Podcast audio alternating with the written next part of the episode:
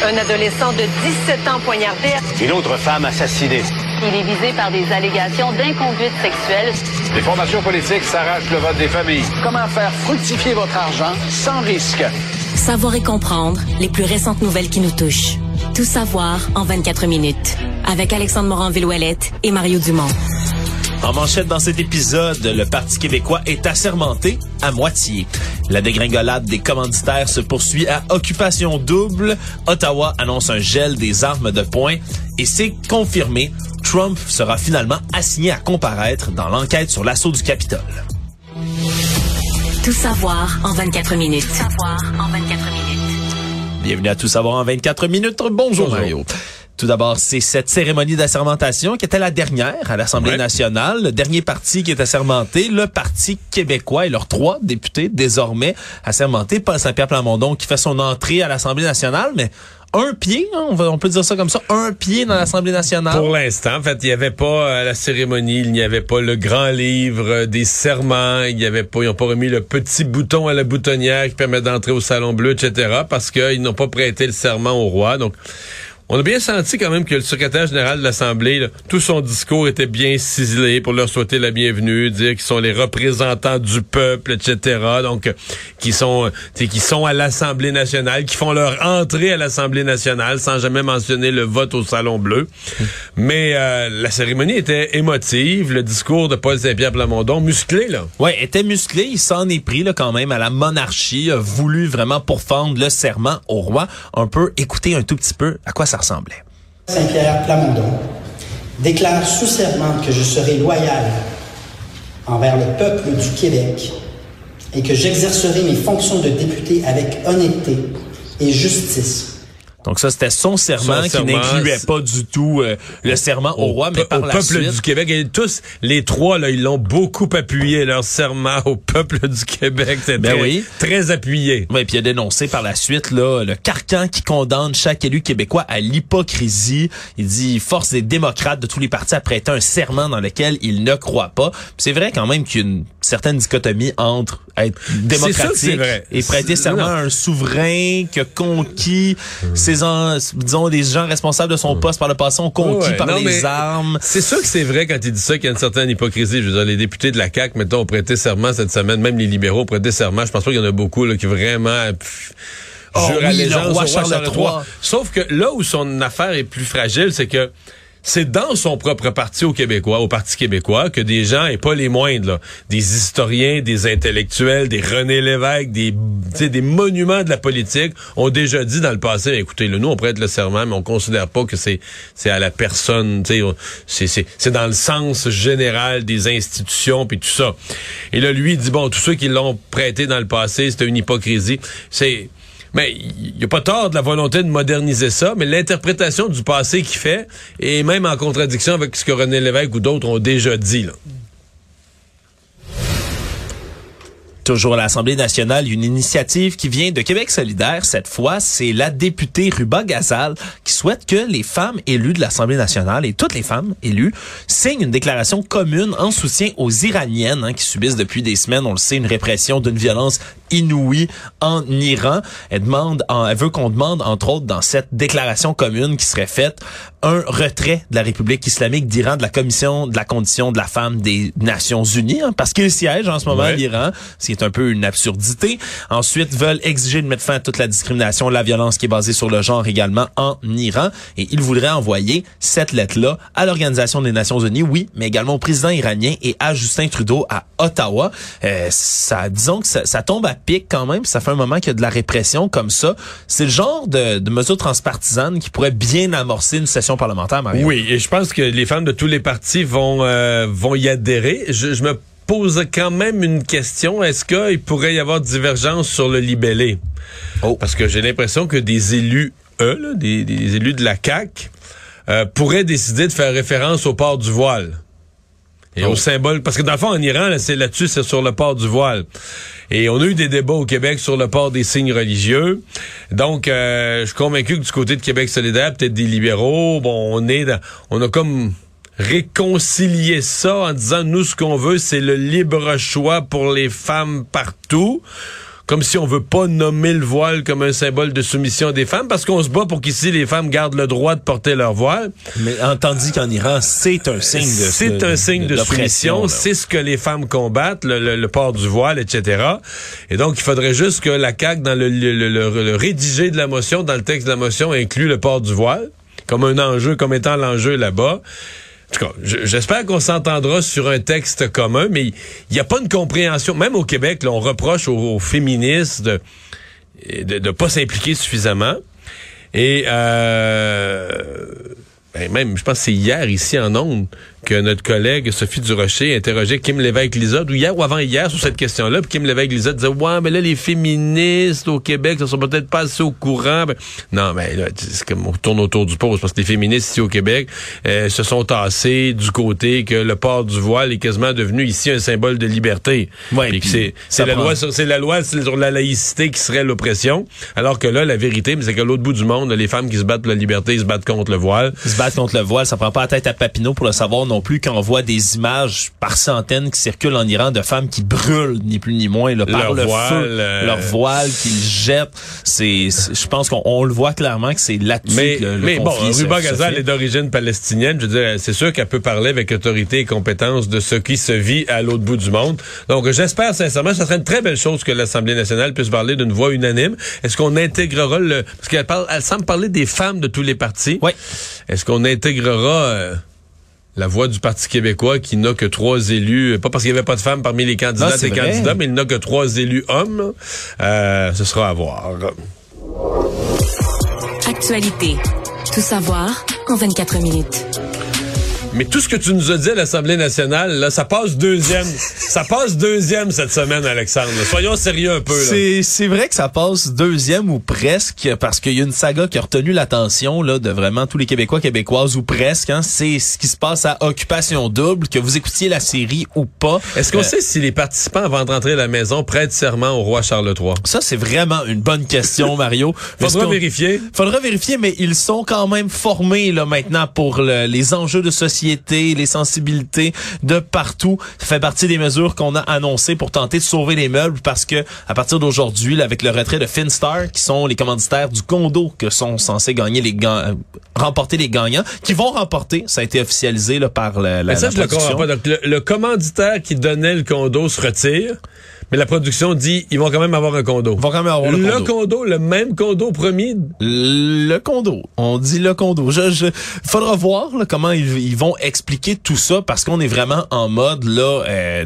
de sauvetage du côté de la production d'occupation double. Là, Déjà- combien, combien de commanditaires au total? 10 maintenant. Avec Finstar, Eh, aujourd'hui, c'est 10. Puis au départ, là, c'est bien beau que ce soit Shop Santé, par exemple, ou Oraki, qui avait des, des vêtements, des suppléments. Des, des belles jeunes compagnies québécoises, mais là, il y a des plus gros qui ont Ben, quand Couche-Tard et Gourou sont débarqués hier, là, on a commencé à, à voir véritablement un, un mouvement puis de plus en plus lourd. Et là, aujourd'hui, avec Finstar qui se retire, on commence à voir des, des, des commanditaires, donc, dans les prix qui sont gagnés, qui se retirent, ce qui risque quand même d'impacter, là, de manière assez significative. L'autre prix, c'est un voyage. Ah, il y a plusieurs prix. Il y, a un, il y a un voyage qui se fait au final, donc où les, les, les derniers couples qui sont en liste sont censés commandité aussi? Censé Tout est commandité, en fait. Presque tout, en fait, est commandité, oui.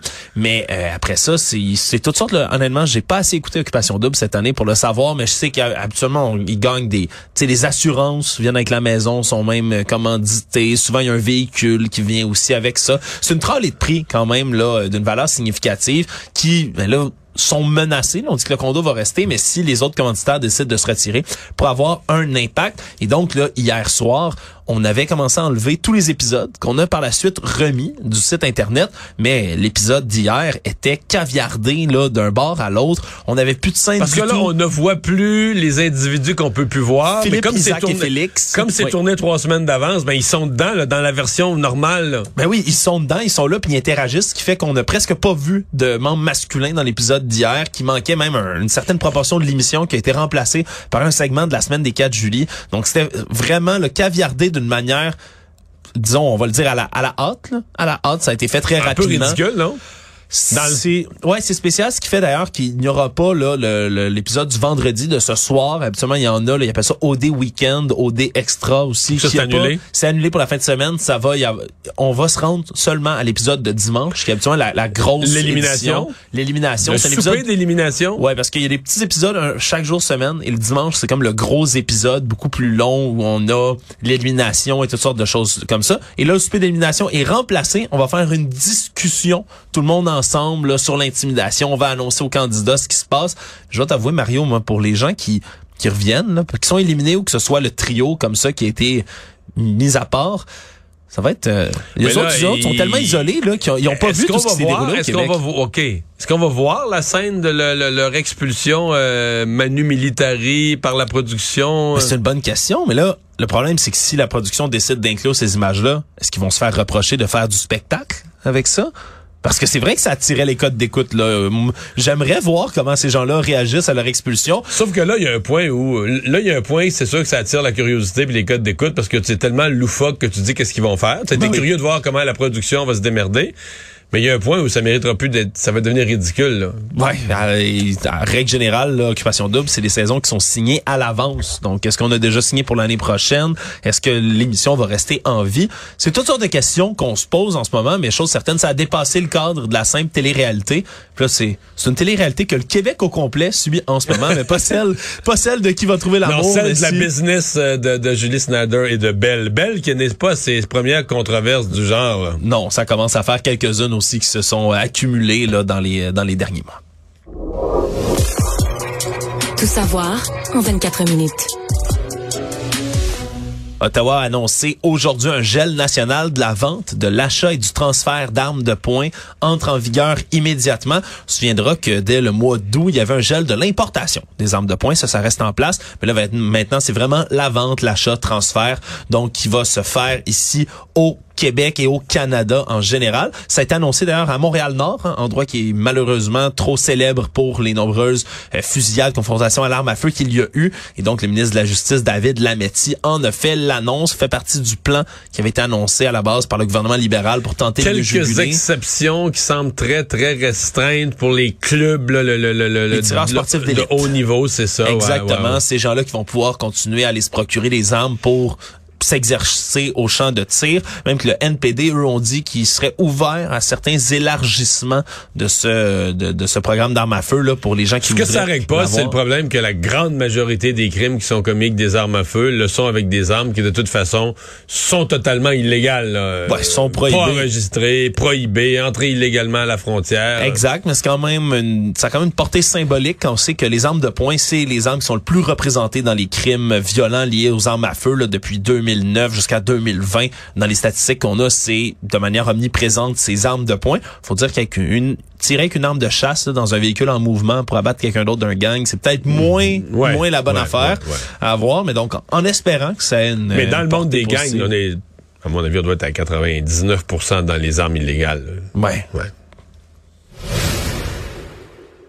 Il y a un PDG d'entreprise qui a eu une drôle de surprise euh, dans en lisant les médias récemment. Craig McKellen, qui est un PDG d'une entreprise canadienne de technologie qui s'appelle Think On Inc., qui euh, a lu dans le Globe and Mail avec surprise que son entreprise était listée parmi les euh, toutes les autres entreprises qui ont des contrats avec l'application ArriveCan. Mario, cette application là qui on se souviendra a eu beaucoup de déboires mais a servi aux Qui n'est frontières plus obligatoire depuis le 1er octobre. n'est plus obligatoire effectivement depuis le 1er octobre.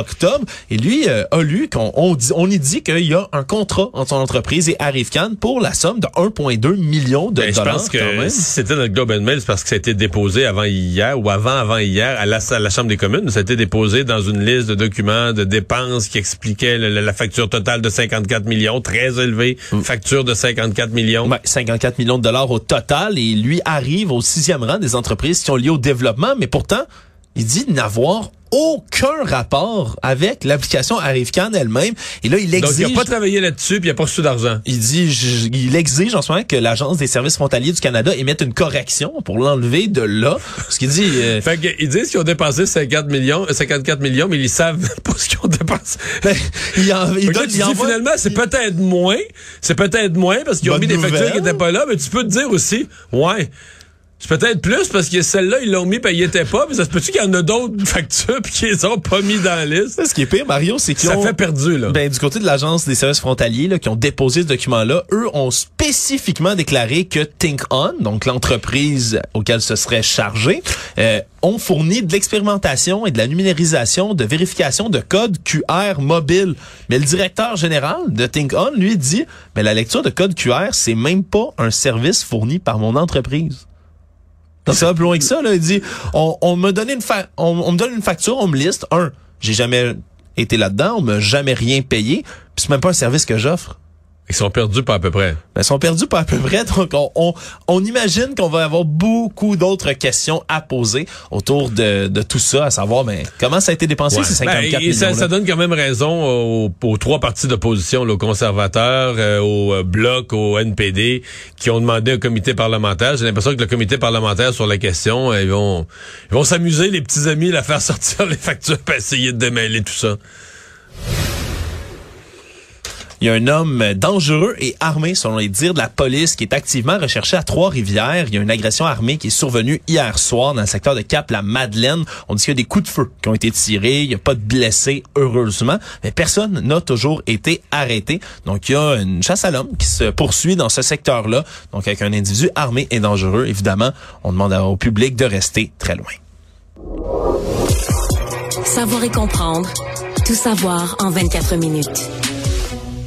On se demandait à quel moment il pourrait comparaître ce père de famille accusé d'avoir empoisonné, ligoté, noyé ses deux enfants plus tôt cette semaine. Bien, c'est finalement cet après-midi qu'il est censé comparaître, hospitalisé depuis lundi soir à cause d'une tentative Ouais, de suicide. c'était reporté à chaque jour. On disait il est pas en mesure de parler à son avocat, de prouver qu'il comprend ce qui lui arrive et donc de comparaître. Ouais, on disait qu'il était même inapte à comparaître de son lit d'hôpital, mais c'est cet après-midi que ça doit se faire. Donc, on verra comment s'est cette comparution-là.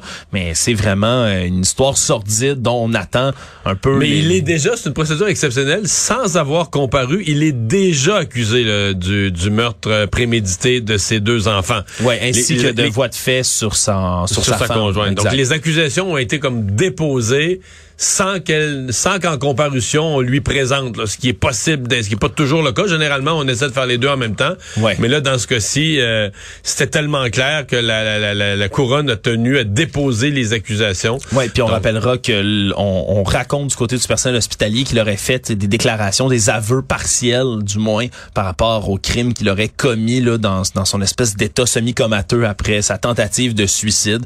Donc euh, c'est vraiment un procès qui va être très très suivi, on l'imagine. Notre crime, celui-là qui a été commis à l'île Bizarre, jeune homme qui est accusé d'avoir tué ses deux parents. On se souviendra, deux parents, euh, Wayne Arnott, 60 ans, Louise Boucher, 65 ans, qui ont euh, qui auraient été assassinés coup de couteau par leur fils, Monsieur Mitchell Arnott, 29 ans. Et dans cette histoire-là, on se souviendra, il s'est présenté à l'hôpital en disant au personnel hospitalier que ses parents auraient tenté de l'attaquer à coups de batte de baseball. Mais là, on comprend que Mitchell Arnott souffrait de problèmes de santé mentale assez graves. Merci. À avait déjà eu des épisodes, violence, menacés, sur plus son père que ses parents. Ça, ça semblait plus avec son père Ouais. jusque-là. Il a été admis dans certains centres hospitaliers, traité en psychiatrie, souffre de bipolarité, hystérie, paranoïa également. Et lui, par le passé, ben, en voulait à son père. fait plus qu'un an qu'il serait en run contre son père, qu'il accuse d'avoir une relation avec son ex-copine, ni plus ni moins. Ça va jusqu'à dire qu'il aurait mis enceinte son ex-copine, malgré le fait que cette dernière et son père ont démenti la chose à de multiples reprises. On dit qu'à l'été 2021, ce serait même battu, lui et son père, devant la résidence familiale. Et l'ex- l'ex-conjointe, elle, a été euh, suivie, euh, terrorisée, menacée, a dû utiliser les tribunaux pour des interdits de s'approcher, etc. Ouais, ordonnance euh, de pour empêcher de, le- de le contacter et de venir devant chez elle parce qu'on dit qu'il la suivait, se rendait chez elle contre son gré. Il aurait même construit un petit cimetière devant sa résidence. J'ignore vraiment quel genre de construction Ouais. macabre il a pu faire, mais on comprend que c'était extrêmement, extrêmement stressant pour son ex-conjointe qui a confirmé qu'il était extrêmement jaloux, qu'il parlait souvent, qu'il voulait s'acheter une arme à feu pour tuer son propre père. Mais là, malheureusement, dans ce cas-ci, il est passé de la parole aux actes. On verra également comment se profilera le procès de cet homme. L'Université Laval lance, en collaboration avec l'INSPQ, l'Institut national de santé publique du Québec, une nouvelle chaire de recherche. Leur objectif, comprendre les hésitations face à la vaccination, ce qu'on appelle l'hésitation vaccinale. Ça va Je trouve ça drôle comme explication, l'hésitation vaccinale.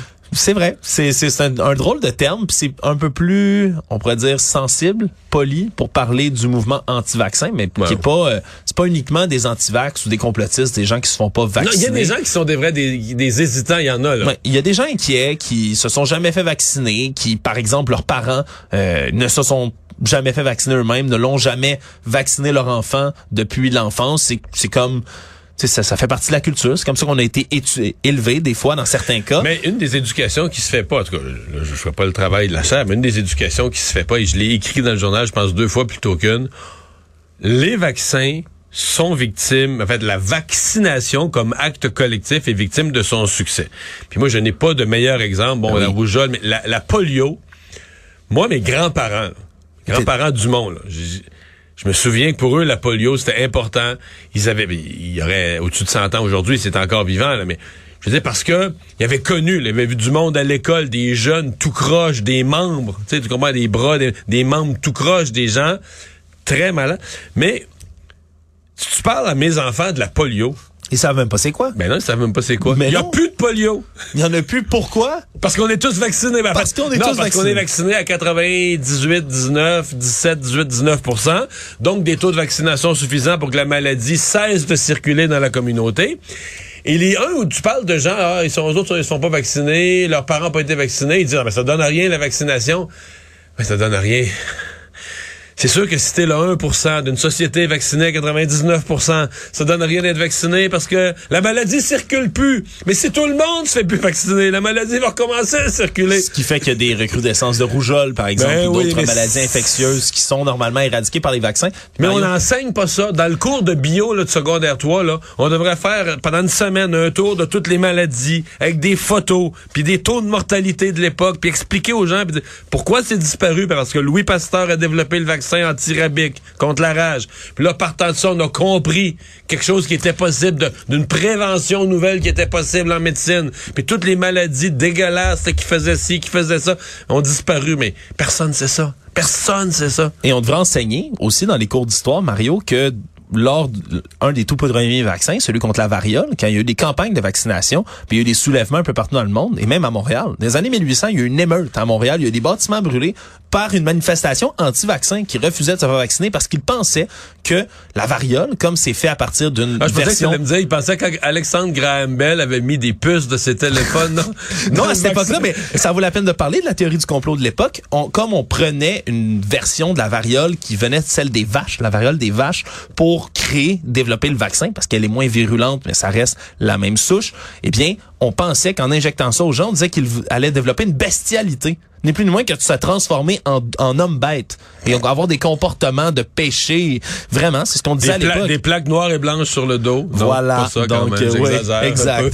Donc, c'est cyclique, ça revient. Et là, on veut vraiment mieux comprendre ce phénomène-là. C'est la professeure d'anthropologie à l'Université Laval, conseillère scientifique, là, Eve Dubé, qui va se pencher là-dessus, elle qui était déjà une sommité en la matière. Le Monde. On se demandait si la commission d'enquête parlementaire sur l'assaut du Capitole est-ce allait... Sait, excuse-moi, euh, sur la nouvelle, est-ce qu'on sait si Eve Dubé pourrait, la, la chercheuse sur... Euh, est-ce qu'elle pourrait être un des personnages au chanteur masqué? Je sais pas, hein? Est-ce qu'elle pourrait? Je sais pas. C'est une bonne question. Tu sais, on enlève le masque, hop, c'est F Dubé, chercheuse. Bon, je dis ça de même. En vaccin. Continue. Une seringue, OK. Revenons, Donald Trump euh, va être cité à comparaître bel et bien par la commission d'enquête parlementaire sur l'assaut du Capitole.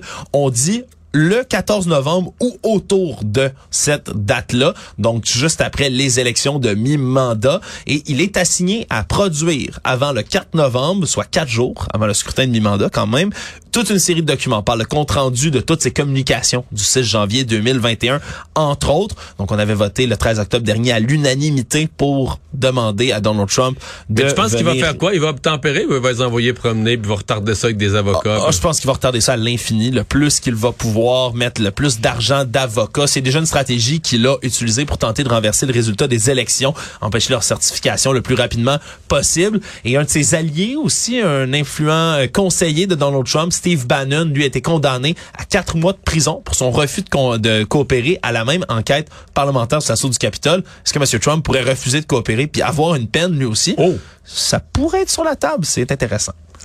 Résumer l'actualité en 24 minutes, c'est mission accomplie.